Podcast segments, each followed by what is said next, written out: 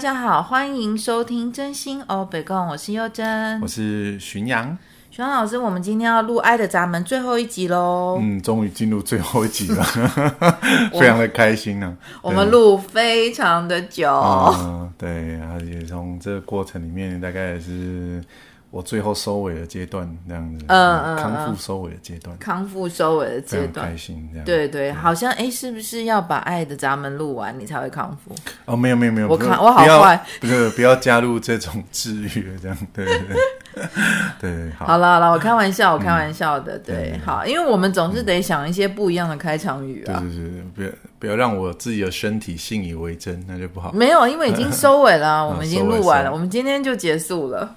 好，那我们今天讲最后一个爱的闸门，嗯，那它跟上一个是同一个属性的，它叫做部落属性。跟四十四四一样，嗯，嗯，是部落属。然后上次我们花了蛮多时间在。其实也没有很多，就是但在 Podcast 里面算很多，嗯，就是部落属性是怎么一回事嘛，嗯、对。那所以你要理解四十闸门，它也是部落属性的，嗯嗯。那部落属性在现在啦，在现在最直观的理解就是那种家庭里面那种很复杂纠葛的关系哦，它叫做部落这样。哦，好，比如说父母养大小孩，然后要给他钱。这样子，嗯，然后父母呃赚钱给小孩，里面就有很多爱恨情仇，嗯嗯，这样，嘿，那这就是部落，嗯，对，那呃四四是部落属性的嘛，所以希望部落成功，对，嗯，那四十呢，这个部落属性呢，就是我努力让大家温饱，嗯嗯，所以这个爱叫做努力之爱，嗯。哦，就是，呃，他爱的方式非常的直白易懂、直率，就是、嗯、为了爱我努力，对，就这么简单。嗯，对。然后呢，呃，他会为了爱付出、牺牲很多事情。嗯。然后假设你今天看到有一个人，他有四十闸门，但 ego 没有定义。嗯，这是很典型的。我我。自己帮他们取了个名字啊，这样。如果你是这样，就不好意思这样。但是他们的非我很典型，嗯、就是他们有付出癌，对，付出癌，嗯，对，就付出的癌症，嗯，对，就像 不不能这样说，就是他们有一种病，就是会忍不住想付出，然后超出自己的能力极限。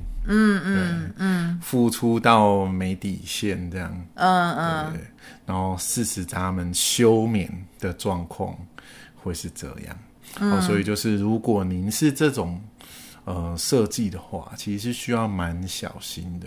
嗯，好，那这整个机制是怎么来的呢？嗯，好，就很简单，就是呃，它在 ego 中心上，嗯，那 ego 中心就是。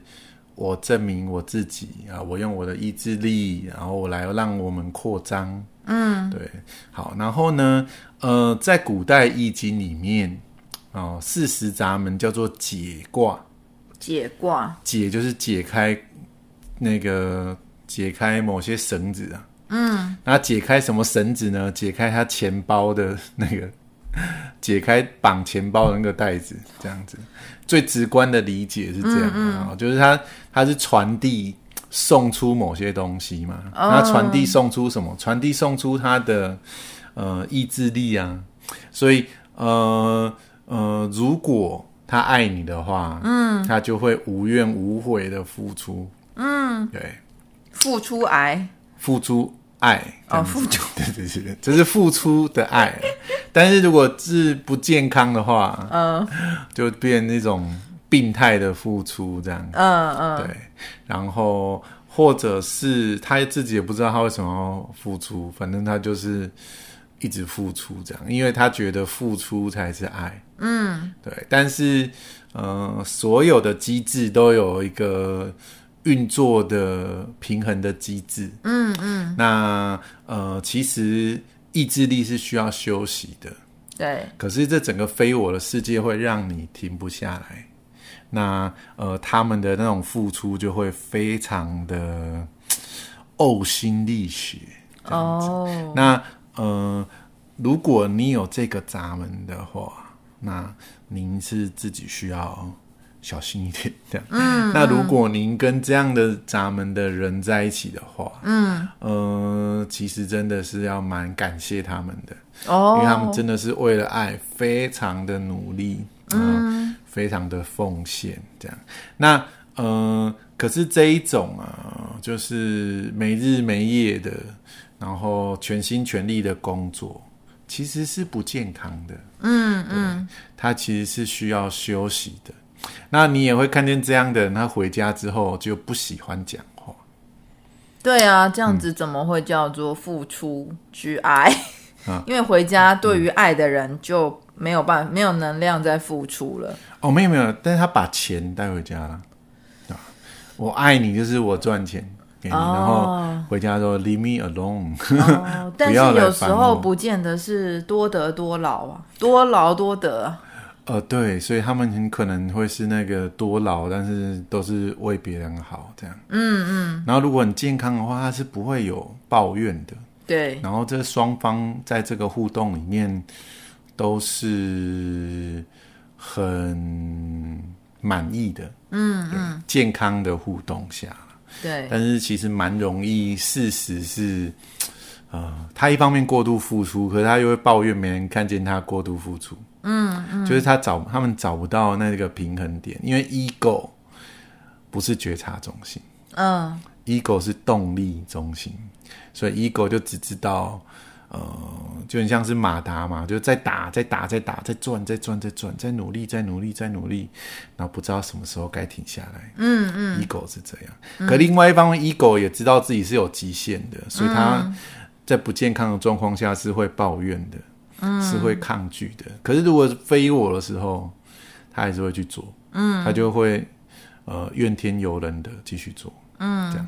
对，或者是嗯。呃很那种阿信式的那种努力的去做，嗯嗯，可能性很多啦，但是他的基本机制就是，嗯、呃，他想证明他是有产值的，他对这个家是有贡献的，嗯，他对这个关系是有贡献的，他是努力的，好，这就是努力之爱的来源，嗯，对，他们是努力的。他们努为了这一份爱而努力，嗯嗯，对。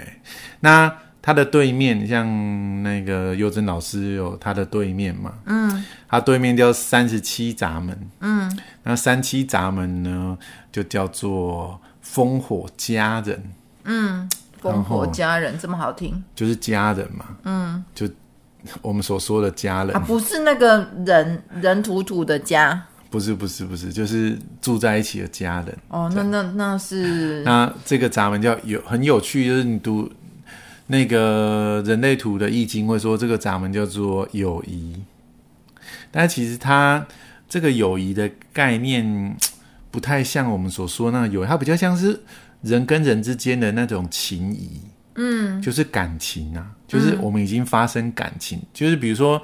呃，不是有一句话说，人住久了就会有感情嘛？对。那善妻就很喜欢经营这种感情。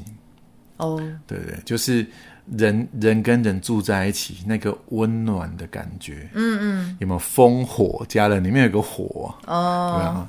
他喜欢人跟人在一起那个温暖的感觉。嗯。啊，喜欢一杯热咖啡的感觉。哦。喜欢蜡烛。点蜡烛，或者聚在一起吃火锅，那种家人之间的温暖的感觉。嗯，所以你看，四四四十在三七对面嘛，对，所以四十就渴望这种有人为他经营一个这样子的环境。对，我很想要我们家有壁炉，你知道吗？就是有个温暖的感觉嘛。那呃，事实如果在那样的环境，就是啊，你让我。呃，做牛做马我都愿意，哦，对吧？点个火就可以了。对，所以你看三十七闸门是不是很这个？要怎么说？三十七闸门是不是非常的嗯、呃，懂得取巧？这样取巧，哎，很很幸福，这样很幸福了。哦，想说取巧，这这是其实是本性啦。嗯，对对，应该不能说。我要怎么说呢？我的意思是说，呃。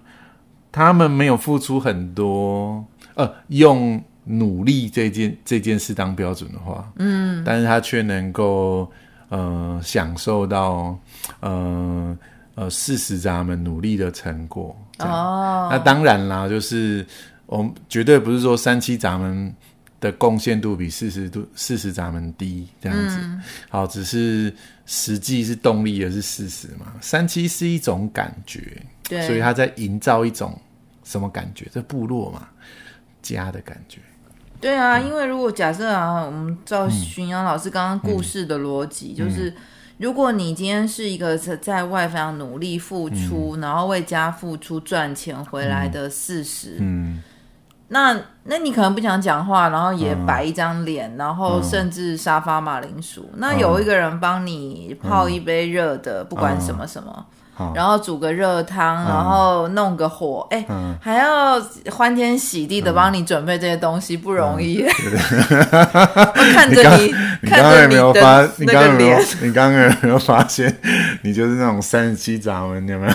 对啊，看着你的脸，然后还要做这些事。以前有一个那个壮阳药广告，我觉得蛮符合这种组合，就是那个。先生从外面回来这样子，然后太太就是从那个阁楼上下来说：“你也忝不？我来给你棒球队。”其实三十七就会很多，你看热水是不是也是一种抚慰？对，放松这样。对，所以三十七咱们带给四十咱们放松。对，透过家的这种感觉，让他放松，然后舒服这样。因为事实在 ego 中心上，ego 中心的运作就是全力运作，然后休息。嗯，对，这是 ego 的运作，这样。对，哦，所以他在外面很努力，回家就让完全放松，这样子。嗯嗯。那三十七就是给他爱，给他温暖，然后附带一体是四十闸门是胃的闸门，他消化食物。那三十七闸门是什么闸门？嘴巴的闸门。所以三十七闸门煮好吃的东西。哦。对对对，三十七闸门就是。就算不煮，我们出去吃好吃的东西。哦，可惜我之前都不会煮。对 对，就是，但是它就是一个家的感觉嘛。嗯嗯，对对对。我们家有，我们家有一个一整条的啦，所以它不依赖我煮东西，嗯，也不依赖我放酒放酒醉。嗯，对对对对，他他自己会一个人搞定。对，但是他会，如果我没有想要那个温暖，他会帮忙补位啦。那那个。这整条通道啊，它叫做什么呢？嗯、它叫做呃社群的通道，社群的或者是社区的通道。那它里面有一个设计啊，叫做呃呃把部分啊凝聚成整体的设计。那我就会觉得很搞不懂啊，他在讲什么？啊，家不就是这样的存在嘛？把把部分凝聚成整体。嗯，家里面有好几个人，把这些人凝聚成一个家。嗯嗯。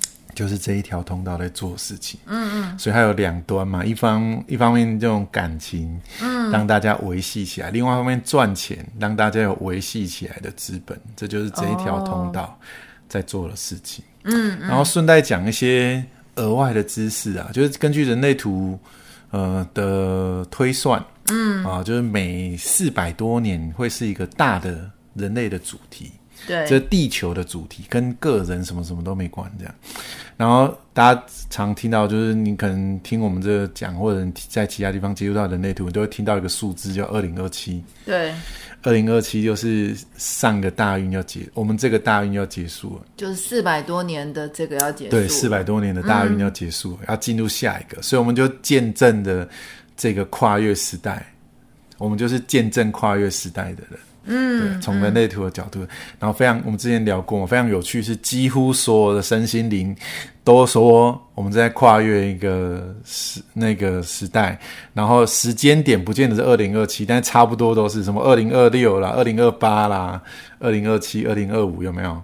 哦，我听到的比较多是二零二四跟二零二七啦，对，诸如此类的嘛，对，就是大概那大致上都集中在这个时间点。对，因为星象的话也是二零二四嘛，那那个那个易经其实也是二零二四，对对。那二零二七就是人类图老师，哎，那个之前听那个对对安老师啊，Andrea 是不是？呃，对对对对对对，二零二七嘛。对，那让我觉得很惊讶。二零二四已经觉得很久，还有二零二七，还有二零三零。嗯，对。呃，可是它这是一个四百多年的转变了，这样子。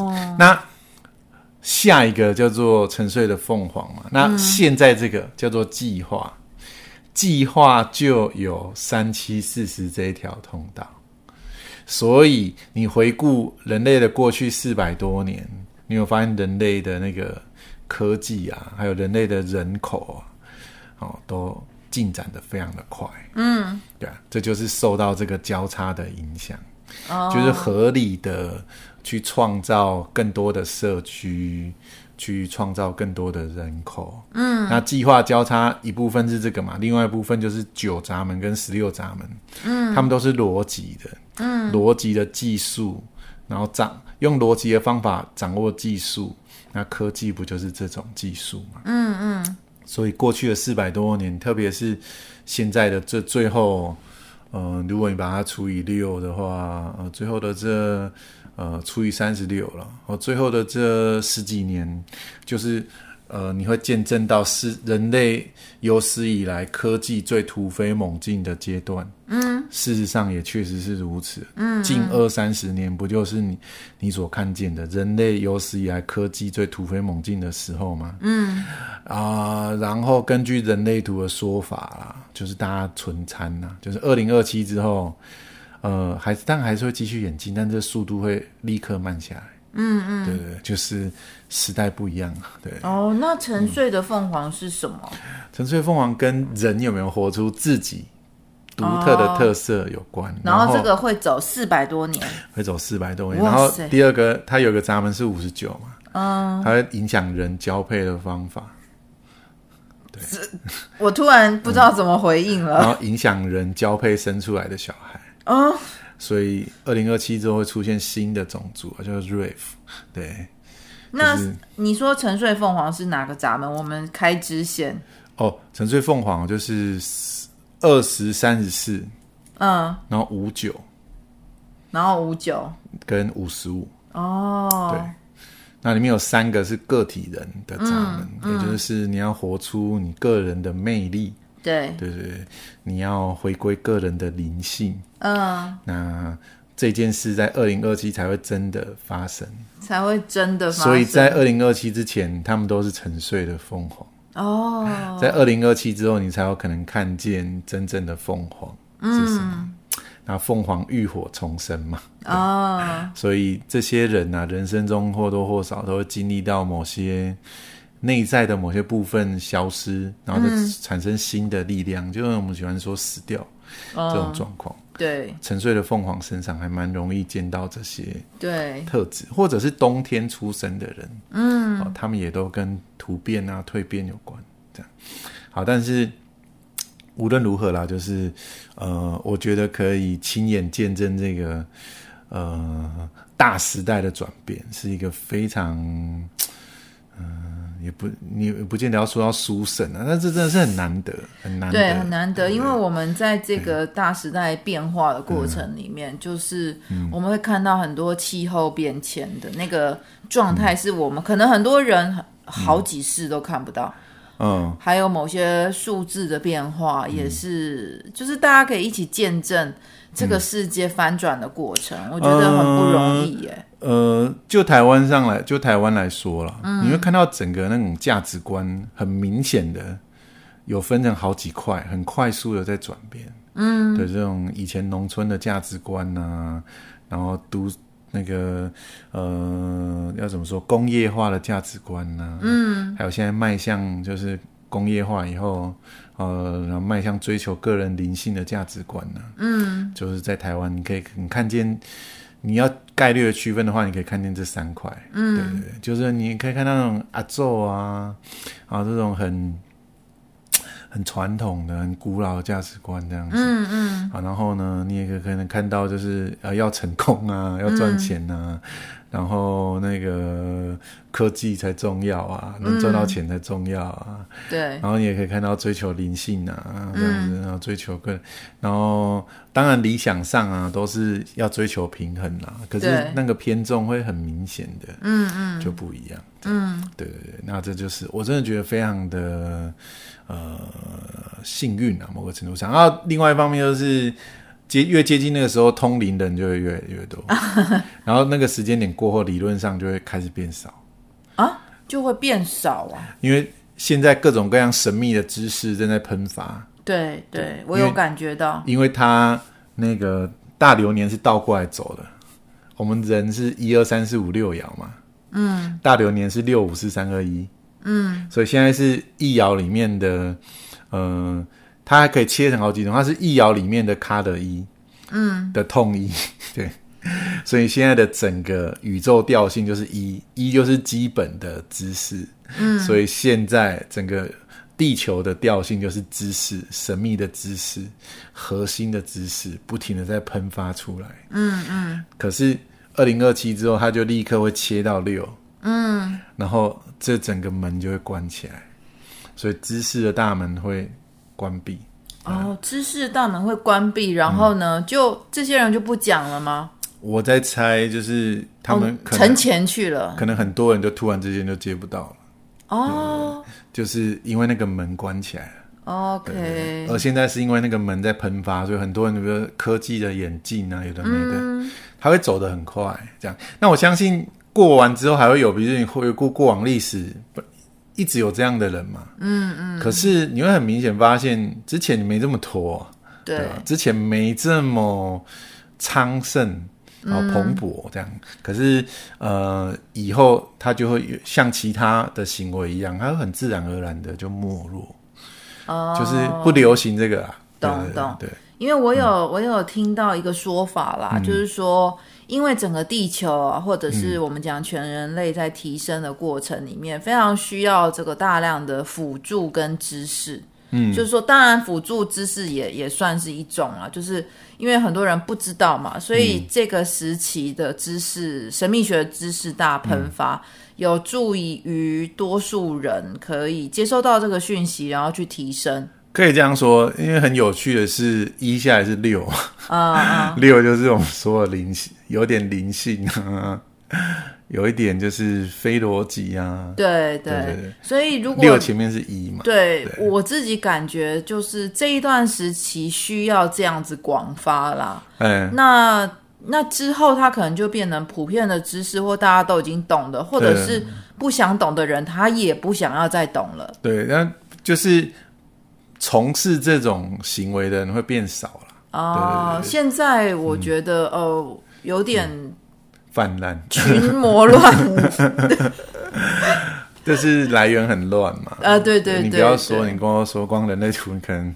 Podcast 几几十个频道，哎、欸，我不知道，老师，我那一天有一天突然认真的去查一下，哦、嗯，真的还蛮多人在讲的，嗯，那但是人类看起来很容易，哦，哪有我的那个听众还有同学们都说人类图很。有点难，嗯、那我们也也在这里说一下，就是人，如果你们觉得人类图很难是正常，嗯、因为它其实是有一一个架构的系统在，应该说它背后有很多很复杂的呃一样的现象，它背后很多很复杂的。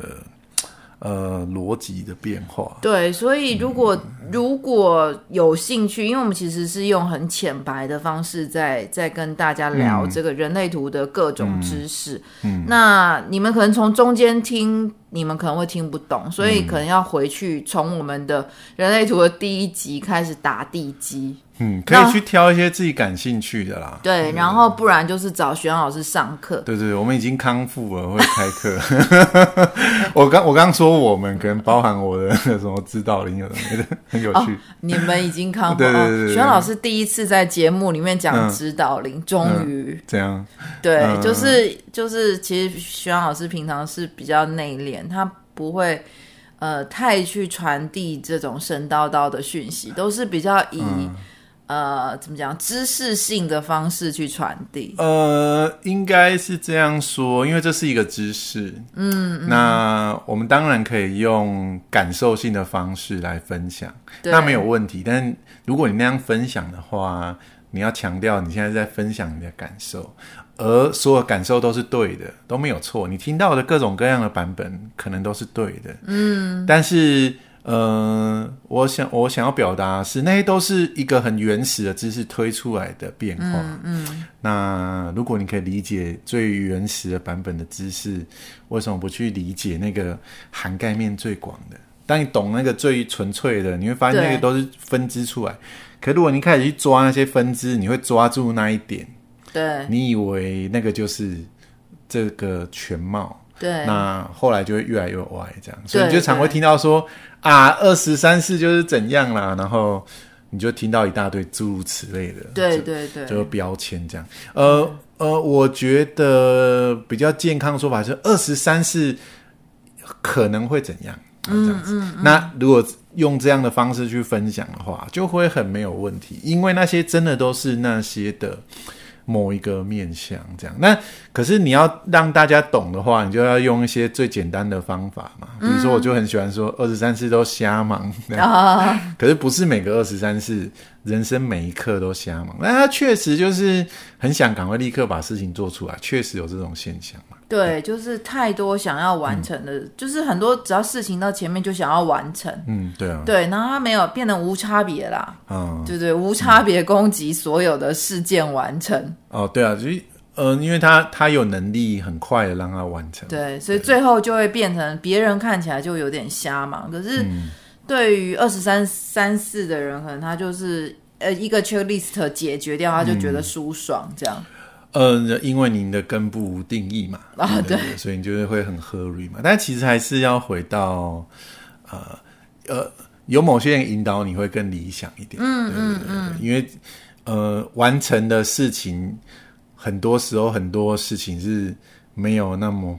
重要的迫切性，嗯，对对就是，哎、欸，但是我觉得会先把不重要的先完成，嗯、因为它很快就可以消掉。嗯、你看消消乐啊，我最喜欢玩消消乐，嗯，瞎忙的消消乐，但是这就是瞎忙，对，就是你重要的事情没有解决嘛，对对对，我很、就是、我很讨厌我的 email 有数字，嗯、我也很讨厌我的 line 有数字，嗯、我一定要全部把它消掉，嗯、跟呃跟踪信，你知道我的 email 里面有几封信吗？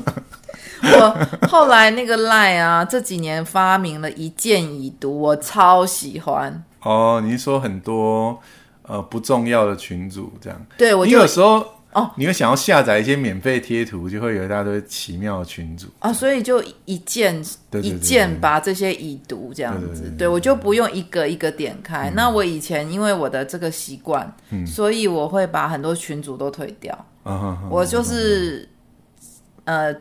结束了，我就把那群主闪退，然后贴图也是领完了就给人家封锁。嗯、我觉得其实这样是，嗯、呃，某个程度上，LINE 应该要更为消费者是想那个。所以一键已读很好，嗯、对我来讲，嗯、反正就读完。然后我还有一种怪癖，嗯、就是我还会去把那些。不重要讯息删掉，嗯，嗯，就是消消乐的概念。我懂，我懂，我懂。哎、欸，我们今天从本来其实是要讲四十三，哎，不知道为什么讲到二零二七。对啊，对啊，就开开启今天。等下我看一下今天的流日怎么回事，怎么如此的 freestyle？就是一种漫谈又继续漫谈的这样子。今天的。而且我们今天不小心又讲了沉睡凤凰，老师，我们干脆来录一集沉睡凤凰怎么样？哦，好哦，好哦。哎，同学如果很想听沉睡凤凰，也可以给我们那个，好哦，给我们一点支持跟回馈，这样才知道说，呃，有时候会有有同学回馈说，哎，徐阳老师声音很好听嘛，那也有同学会说。他他是自学，他是拿人类图的书在看，但是自学看书，毕竟他就是有一些地方是比较难懂的。嗯、那搭配我们的 podcast，他就觉得哎，可以可以越来越可以理解。嗯、那当然，徐老师年底应该会开课嘛，对不对？呃，不是应该啦，要开课，要开课。其实我们我们总是要糊口。我跟徐老师录音应该有一年 又多几天这样。嗯嗯、那我们一直我都一直在催促徐老师开课。哦，对，就是呃，没有能量，没有能量，对对，不行，嗯、你要糊口。嗯、你是有商呃商业闸门的那个，但是就是。你要你要得到能量，然后第二个，你身体总是要健康嘛。哦，对对？对，那时候应该是一个，应该是一个退缩重重整期啦。对，我觉得每个人都有这个过程，然后我这两年坦白说也是有一点这样的过程，但是，呃，我觉得退缩重整没有问题，但你要有意识的知道你现在在干什么，它跟堕落是两件事。了解。哦，我其实也蛮多了，所以我说要有意识的觉察到，比方说你的身体在修复，你在聚集你的发已经发散过多的能量，嗯、那个过程里面，你当然也可以堕落，嗯、因为休息本来就是可以做很多、嗯、呃平常不会做的事情。了解了解，但是差不多，老师。好，我们今天聊的有点久，好谢谢大家，拜拜。拜拜。